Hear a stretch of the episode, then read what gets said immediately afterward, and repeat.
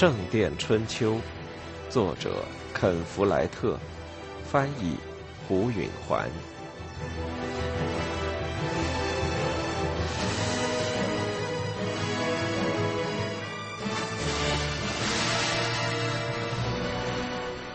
艾格尼斯仍在出血。汤姆记得，随着包衣总要流一股血，但他不记得会流这么多。他意识到危险没有完全过去。有一阵，他觉得有点眩晕，是由于紧张过度和缺乏食物。但那一阵镜头过去了，他重又振作起来。你还在出血，不多。他对艾格尼斯说：“尽量不让那声音流露出焦虑。”很快会止住的，他说：“盖上我。”汤姆扣好他衣裙的纽扣，再用他的斗篷裹住他的腿。阿尔弗雷德说：“我们现在可以歇会儿吗？”他还跪在艾格尼斯身后撑着他，他准是已经麻了。汤姆想。他保持同一姿势已经这么长时间了。我来替你，汤姆说。如果艾格尼斯半坐半躺，怀里抱着婴儿会更舒服些，他想。再说，身后有个人也可以暖暖他的后背，给他挡挡风。他和阿尔弗雷德换了个位置。阿尔弗雷德伸展着他年轻的腿脚，痛得直哼哼。汤姆用两臂把艾格尼斯和婴儿抱在怀里。你觉得怎么样？他问他。只是累。婴儿哭了，艾格尼斯挪动他，让他找到奶头。他吸着奶，他似乎又睡了。汤姆心里不踏实，觉得累虽很正常，但艾格尼斯那么想睡觉，有点让他担心。他太虚弱了。婴儿睡着了，过了一会儿，两个大孩子也睡着了。玛莎蜷曲在艾格尼斯身边，而阿尔弗雷德则伸展着四肢躺在火的另一面。汤姆把艾格尼斯搂在怀里，温柔的抚摸着她，还不时的亲吻着她的头顶。随着他越睡越沉。他觉得他的躯体也越来越松弛。他认为这样说不定对他最有好处。他摸了摸他的面颊，尽管他尽力温暖他，他的皮肤仍然湿冷。他把手伸进他的斗篷，碰了碰婴儿的脸蛋儿。小家伙很暖和，心脏跳动很有力。汤姆笑了，一个粗小子，他想。一个幸存儿。艾格尼斯动弹了一下，汤姆，在。你还记得那天夜里吗？我到你住的地方去找你，当时你正在我父亲的教堂里干活呢。当然记得，他说，一边轻轻拍着他。我这辈子怎么忘得了呢？我从来不后悔把自己给了你，从来不。连一会儿都没有过。每当我想起那天夜里，我都高兴的不得了。他笑了，知道他这种想法可真惬意。我也是，他说：“你这么想，我真高兴。”他又打了盹，然后又说话了：“我希望你能盖起你的大教堂。”他说。他觉得奇怪。我原以为你反对呢。我原先是反对的，不过我错了。你有资格建造起美的东西。他不明白他这话是什么意思。给我盖一座美丽的大教堂，他说。他这话有点不理智。他又睡着了。他很高兴。这一次，他的躯体疲软无力，头也歪到了一边。汤姆得扶住婴儿，别让他从他胸口滑下去。他们就这样躺了很长的时间，最后那婴儿醒了，哭了起来。艾格尼斯没有反应，哭声惊醒了阿尔弗雷德，他一翻身爬起来，看着他的婴儿兄弟。汤姆轻轻摇着艾格尼斯：“醒一醒。”他说：“小家伙要吃奶了。”爸爸，阿尔弗雷德慌乱地说：“快，快看看他的脸！”汤姆感到不妙，他刚才出血太多。艾格尼斯，他说：“醒一醒。”还是没有反应。他昏过去了。他爬起来，小心的移动着他的后背，让他平躺在地。他面色一片死白。他被眼前的事情吓坏了，赶紧打开包在他大腿处的斗篷，那儿到处都是血。阿尔弗雷德喘着气扭过脸去，汤姆低声说：“耶稣基督，救救我们！”婴儿的哭声吵醒了玛莎，她看见那滩血，尖叫起来。汤姆一把拽起他，给了他一耳光，他止住了哭声。叫什么？他平静地说，又把他放倒。阿尔弗雷德说：“妈妈是不是要死了？”汤姆把一只手放在艾格尼斯的胸口，摸着左乳下边，心已经不跳了，没有心跳了。他使劲的按动，他的肌肤还是温暖的，的乳房下面触动着他的手，但他没有呼吸，也没有心跳。汤姆全身掠过雾一般的僵冷。他走了，他盯着他的脸。他怎么能够不在了呢？他要让他动弹，让他睁开眼睛，让他吸气。他的一只手按着他的胸口，有时候心脏会重新起搏的，人们这样说。但他失血过多。他看着阿尔弗雷德。妈妈死了，他低声说。阿尔弗雷德呆望着他。玛莎哭了起来，新生儿也在哭。汤姆想：“我得照顾他们，为了他们，我得坚强起来。”但他想哭，想用手臂搂着他，在他身体冷下去的时候，就这样把他抱在怀里，回忆着他的少女时代。他放声大笑，两人在一起柔情缱绻。他想怒极而泣。想向着无情的上天挥动拳头。他硬下心肠，他得控制自己，为了孩子们，他得坚强起来。他的眼睛里没有泪水。他想着：我先做什么呢？挖一座坟，我得挖一个深坑，把它放进去，防止狼来。把他的骨殖一直保留到最后审判日，然后为他的灵魂祈祷。哦，艾格尼斯，你为什么要撇下我独自一人？新生婴儿还在哭，他的眼睛死死的紧闭着，他的嘴巴一张一合，非常有节奏，好像他能从空气中吸取营养。他需要喂奶。艾格尼斯的乳房里满是温暖的奶水，汤姆想，干嘛不让他吸呢？他抱着婴儿凑向他的乳房，婴儿找到了一个乳头就吸了起来。汤姆拽过艾格尼斯的斗篷，裹紧婴儿。玛莎睁大着双眼看着，嘴里含着一个拇指。汤姆对他说：“你能不能从那边扶着点小弟弟，别让他摔下去？”他点点头，跪在死去的母亲和婴儿旁边。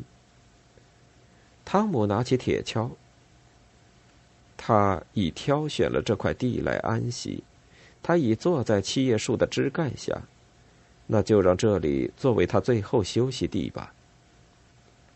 他抑制着自己的强烈感情，竭力压下要坐在地上痛哭一场的冲动。他在锯树干几码的地方画了一个长方形，那地方不会有树根在地表附近，然后便开始挖掘。他发现这么做很有用。当他集中注意力，把铁锹插进坚硬的地里，铲出土来的时候，他脑子不再想别的事，也就能够保持冷静了。他和阿尔弗雷德轮着挖坑。因为小伙子也需要在反复的体力劳动中得到些安慰。他们挖得很快，拼命的消耗自己。虽然天气严寒，父子都像在晌午一样汗流浃背。过了一阵子之后，阿尔弗雷德说：“这够了吗？”汤姆这才意识到，他脚下的这个坑几乎已经和他的身高一般深了。但他还不想让这工作就此结束。他不情愿的点了点头。行了，他说，然后他爬出了坑。他挖着挖着，天就亮了。玛莎已经抱起婴儿，坐在火边摇着他。汤姆走到艾格尼斯跟前，跪了下去。他用他的斗篷紧紧裹好他，把脸露在外面，然后把他抬起来。他走到墓穴旁，把他放在一边，然后他爬进了墓穴。他把他抬起来往下放，轻轻的放到坑底。他在他的冰冷的墓穴里跪在他身边，看了他很长时间。他轻柔的吻了他一下，然后合上了他的眼睛。他爬出墓穴，到这儿来，孩子们，他说。阿尔弗雷德和玛莎走过来，在他身旁一边一个站好。玛莎抱着婴儿。汤姆伸出两臂，搂着兄妹俩。他们望着墓穴里，汤姆说：“跟我说，上帝赐福妈妈。”他们俩说：“上帝赐福妈妈。”玛莎在抽泣，阿尔弗雷德眼里饱含着泪水。汤姆紧搂着两个子女，咽下他的眼泪。他松开他们俩，提起铁锹。当他把第一锹土抛进墓穴时，玛莎尖叫起来。阿尔弗雷德把妹妹搂在怀里。汤姆不停的铲土，他不忍把土抛到他脸上，因此他先把土抛到他脚上，然后抛到腿上和身上，把土堆成堆，每一锹土都往下滑一些，终于土落到了他的脖子上，然后落到他吻过的嘴唇上。终于，他的脸不见了，永远不会再被人看见了。他很快堆起了坟头。等完事儿之后，他站在那里看着坟头。再见吧，亲爱的，他悄声说：“你是个好妻子，我爱你。”他吃力的转身走开。他的斗篷还铺在地上。艾格尼斯就是躺在那儿生产的，斗篷的下半部分浸透了凝结了的和正在变干的鲜血。他拿起刀，把斗篷大体裁成两半，他把进了血的那一半抛到火上。玛莎还抱着婴儿，把他给我，汤姆说。他盯着他，目光中充满恐惧。他用干净的一半斗篷把赤裸的婴儿包好，把它放在坟墓上。婴儿哭了。他转向两个大孩子，他们呆呆的瞪着他。他说：“我们没有奶养活他，就让他在这儿和他妈妈躺在一起吧。”玛莎说：“可是他会死的。”是的，汤姆说，使劲控制住自己的声音。不管我们怎么办，他也活不成的。他希望婴儿不要再哭了。他拾起他们的家当，一一放进锅里，然后照艾格尼斯原先的样子，把锅捆到背上。咱们走吧，他说。玛莎开始抽泣，阿尔弗雷德脸色煞白。他们在一个凄冷的清晨的灰色曙光中出发。沿着大路走去，后来婴儿哭泣的声音消失了。在墓旁停留下去没有好处，因为孩子们没法在那儿睡觉，而守上一夜将毫无意义。再者，不停的行走对他们都有好处。汤姆迈着大步，但他的思绪如今却自由了，再也不听他控制。除了走路之外，无事可做，没有安排，没有工作，没什么可照，也没什么可看的，只有阴暗的森林和火把照耀出的不安的阴影。他会想到艾格尼斯，沿着某些记忆的踪迹回溯，对自己笑一笑，然后再转过脸来对他说：“他刚才想起了什么。”随后，猛想到他已不在人世，那一阵犹如肉体上的疼痛一般。他感到迷惑，好像发生了一些完全不可思议的事。其实，一个像他这样年龄的女人死于生产，像他这样年龄的男人成了官夫，原是世上极普通的事。但那种失落感简直犹如伤痛。他曾经听人说过，一只脚的大脚趾被砍掉的人会站不稳，经常摔倒，直到他重新学会走路为止。他有类似的感觉，好像被截了肢。他还没法接受那种念头，他永远失去了他身体的一部分。他竭力不去想他，但他老是忆起他死前的样子。不过数小时之前，他还活生生的，如今却已死去，这简直不可思议。他回想着他用力生产时的面容和他看着那小男孩时骄傲的微笑。他记起他产后对他说的那番话：“我希望你能盖起你的大教堂，还有给我盖一座美丽的大教堂。”他那么说。就像知道自己就要死了。随着一步步往前走，他越发的想到他抛弃的婴儿，裹着半截斗篷，躺在一座新坟头上。他可能还活着，除非有狐狸已经嗅到了他。不过他活不过上午，他会哭上一阵，然后闭上眼睛，他的生命会在睡眠中随着身体变冷而溜走。除非，一只狐狸嗅到了他。汤姆对那婴儿无能为力，他得吃奶才能活下去，可是没有一点奶，没有一个村子可以找到奶妈，没有羊奶或牛奶可以就近喂他。汤姆唯一可以给他吃的是萝卜，不用说，萝卜会像狐狸一样杀死他。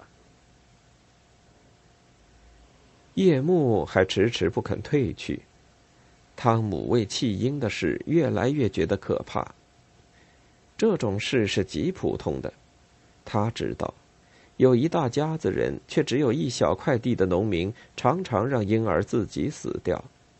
有时候教士也就睁一只眼闭一只眼，但汤姆不是那种人，他应该一直抱着他，直到他死，然后再把他埋掉。当然，那样做不会有什么结果，但毕竟那样做才对。他意识到天亮了，他突然停住了脚步。孩子们一动不动的站着，望着他，等着。他们对任何事情都有准备，什么事情都不再正常了。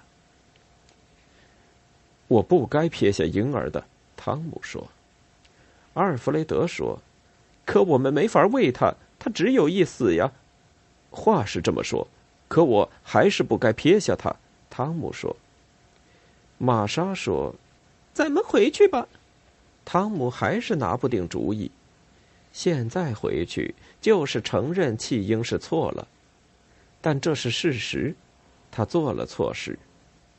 他转过身来，好，他说：“咱们回去。”此时，他原先要尽量排除的种种危险，突然显得十分可能了。到这会儿，一定有狐狸嗅到婴儿，并且把他拖到窝里去了。也许还是狼呢。野猪也很危险，尽管它们并不吃肉。那么，猫头鹰呢？猫头鹰是弄不动一个婴儿的，但会啄出他的眼睛。他加快了脚步。由于又累又饿，感到头晕。玛莎只能小跑着才能跟上他的步伐，但他没有叫苦。他害怕回到墓地时会看到什么。食肉动物是很凶残的，他们能够判断一个活物是否无能为力。他说不准他们已经走出多远，他已经丧失了时间感。两边的森林看着都不熟悉，虽说他才刚刚走过。他心焦的寻找着那块墓地，那篝火一定还没有烧尽，他们当时堆得很高的。他观察树木，寻找那株七叶树与众不同的叶子。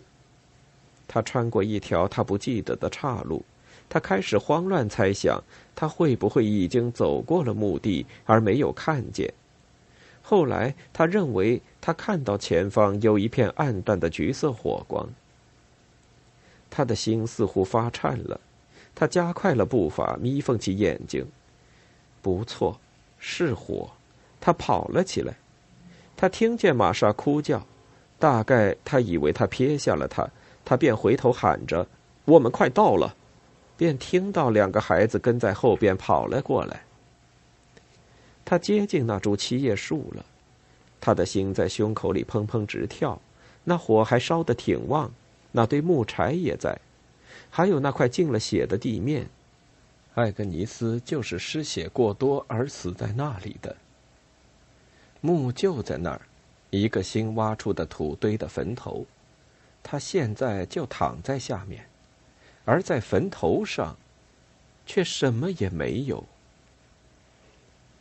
汤姆发疯似的四下观看，他的脑子里翻腾着。到处都没有婴儿的踪影，悔恨的泪水涌到汤姆的眼里，连包孩子的那半截斗篷都不见了。可是那坟墓并没有动过，松软的土地上没有动物的足迹，没有血痕，也没有任何印记表明孩子已经被拖走。汤姆开始感到他没法看得十分清楚，要想把一件事想出个究竟也很困难。他此刻明白了，他把活生生的孩子撇下是做了件可怕的事情。他要是知道孩子已经死了，倒可以平静了。但孩子可能还在什么地方活着，就在近处。他决定到四下去寻找。阿尔弗雷德说：“你到哪儿去？我们得找找孩子。”他说着，头也不回。他绕着这一小块林中空地的边缘走着，低头看着灌木丛下面，还是觉得有点晕眩。他什么也没看见，连狼可能拖走婴儿的方向的痕迹都没有。他现在肯定是狼拖的了，那畜生的洞穴可能就在附近。我们得把圈子扩大点儿，他对两个孩子说。他领着他们又转起圈儿，这次离火更远些，在灌木和矮树丛中拨路前进。他觉得有点糊涂了，但他努力使自己的头脑集中到一件事情上，急切的要找到婴儿。此时他已不再难过，只有一种愤怒的决心，而在心灵深处，则是一种惊心动魄的意识。这一切全是他的过错。他在森林中跌跌撞撞的走，目光搜掠着地面，每走几步就停下来谛听有没有那种不会弄错的新生婴儿的单调哭声。但他和两个孩子不弄出响声时，整座森林也鸦雀无声。他失去了时间的概念，他不断扩大的搜索圈。在一段不长的时间内，曾使他几次回到大陆上。可是后来，他觉得似乎已过了很久，才又穿过大陆。有一阵子，他奇怪，为什么没走过护林官的小屋。他模糊的想到，他已迷了路，也许已不再围着坟墓绕圈儿，而是有点在林子里瞎走一气。但这没什么大不了的。只要他在寻找就成。爸爸，阿尔弗雷德说。汤姆瞪着他，恼火他干扰了自己的注意力。阿尔弗雷德背着玛莎，他像是已经在他背上睡熟了。汤姆说：“怎么？我们能歇一会儿吗？”阿尔弗雷德说。汤姆迟疑了。他并不想停下来，但阿尔弗雷德看上去就要累垮了。好吧，他不情愿的说。不过别歇太久。他们在一个山坡上，山脚下可能有溪水，他很渴。他从阿尔弗雷德背上接过玛莎，抱在怀里，择路下山。不出所料，他找到一条清澈的小溪，岸边还结着冰。他把玛莎放在岸边，他也没醒。他和阿尔弗雷德跪下去。用手举起冰冷的溪水。阿尔弗雷德躺在玛莎身边，闭上了眼睛。汤姆四下打量着，他所在的空地上铺满了落叶，周围全是低矮粗壮的橡树，光秃秃的树枝在头顶交叉盘错。汤姆走出空地，想在树后找找婴儿。但当他走到对面时，他的两腿一软，登时不得不坐了下去。这时天已大亮，但雾气腾腾，似乎并不比午夜暖和。他不禁打起了哆嗦。他这才想到，他转了这么久，身上只穿着贴身上衣。他纳闷他的斗篷哪儿去了，一点儿都想不起来。不知是雾霭渐浓，还是他幻想出什么奇异的事情，反正他再也看不清空地另一边的孩子们了。他想站起来走到他们跟前去，但他的腿不听使唤。过了不久，微弱的阳光穿透了云层，接着，天使降临了。他从东边。穿过空地走来，他穿着用漂过的羊毛线做的几乎是白色的冬天长斗篷。他眼看着他走近，既不惊慌也不好奇，他已超越了奇怪或害怕。他用刚才盯着四周橡树的那种干巴巴的、空泛而冷漠的目光望着他，他的鹅蛋脸被浓密的秀发衬托着。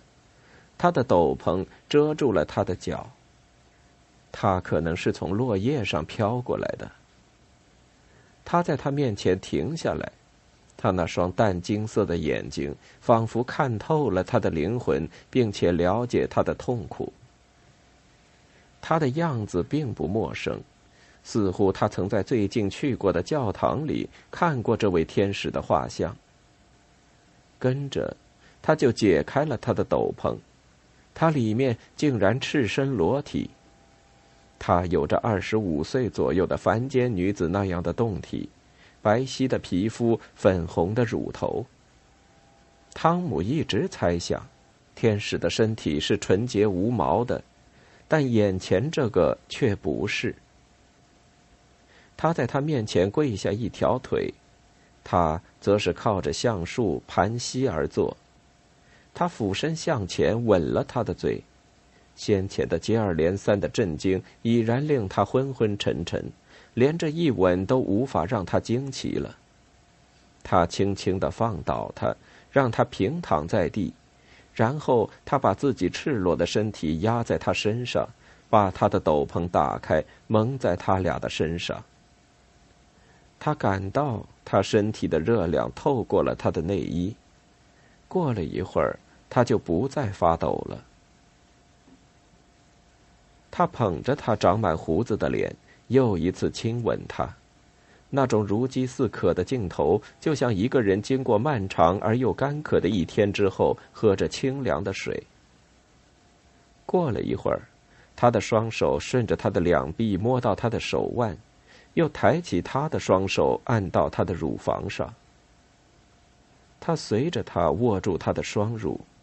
乳房柔软而富弹性，在他的指尖下，乳头胀大了。在他的心灵深处，他设想着自己已经死了。他知道天上不该是这等样子，不过他也顾不得许多了。他的判断功能已有好几小时不大灵了，他所剩无几的那一点点理性思维消失了，于是他就任凭自己的身体去自行其事。他向上绷紧身子，紧贴住他，从他的热量和赤裸中吸取力量。他张开他的嘴，把他的舌头伸进他的嘴里，寻找他的舌头。他热切的呼应着。他抬起身子，从他身上离开了一小会儿。他凝视，他茫然。这时，他撩起他的内衣到他的腰部，然后他岔开腿坐在他下身上。他一边落下身子，一边用他那洞察一切的目光盯着他的眼睛。他俩身体接触的刹那，有个难熬的间隙，他迟疑了。接着，他感到自己进到了他的里面，那种感觉真让人销魂。他觉得他会高兴的爆炸的。他动起他的下身，同时向他微笑着，吻着他的脸。过了一会儿，他闭上眼睛，开始喘息。他明白他已控制不住了。他怀着入迷的喜悦看着。他发出有节奏的低声哼叫，动得越来越快，而他的狂喜感动了汤姆，直抵他那受伤的灵魂的深处，以致他不清楚他是要绝望的哭，还是要兴奋的叫，或者是要神经质的放声大笑。后来，一阵兴奋的爆发震撼了他们俩，就如同狂风中的树木，一次接着一次，直到最后，他们的激情平息下去。他颓然附在他的胸上，他们就这样躺了很长时间。他身体的热量彻底的温暖了他，他飘进了一种轻微入睡的状态，仿佛很短。更像白日梦，而不像真睡眠。但当他睁开双眼时，他的头脑清醒了。他看着附在他身上的那个年轻貌美的女人，他立刻明白了，她不是天使，而是那个女强盗艾伦，在丢猪那天曾在森林的这一带遇见过的。他觉出他在动弹，就睁开了他的眼。面带夹杂着钟爱和焦虑的表情，端详着他。他突然想到了他的孩子，他轻轻把艾伦翻下他身子，坐了起来。阿尔弗雷德和玛莎躺在落叶上，裹着他们的斗篷，阳光照射着他们酣睡的面容。跟着，夜间发生的一切可怕的冲回他脑海，他记起艾格尼斯死了。而婴儿，他的儿子不见了。他用双手捂住了脸。他听到艾伦吹出一种奇怪的双调口哨。他抬眼看去，一个人影从森林里出现了。汤姆从他那苍白的肤色、橘红色的头发和鸟一般的碧蓝的眼睛认出，他就是艾伦那怪模怪样的儿子杰克。汤姆站起身，整理好他的衣服。艾伦也站起来，扣好了斗篷。那孩子拿着什么东西？他走过来拿给汤姆看。汤姆认出来了，那是他的半截斗篷，他用来包好婴儿，放到艾格尼斯坟头上的。汤姆不解的盯着男孩，又看着艾伦。艾伦握住他的双手，盯着他的眼睛说。你的小孩还活着。汤姆不敢相信他，那可是太美妙、太幸福了。不可能吧？他说：“是活着。”汤姆开始有了希望。真的？他说：“真的吗？”他点点头：“真的，我会带你去看他的。”汤姆明白了，他说话当真。一股轻松和喜悦的热流掠过他的全身。他跪倒在地然后如同打开了水闸他终于哭了。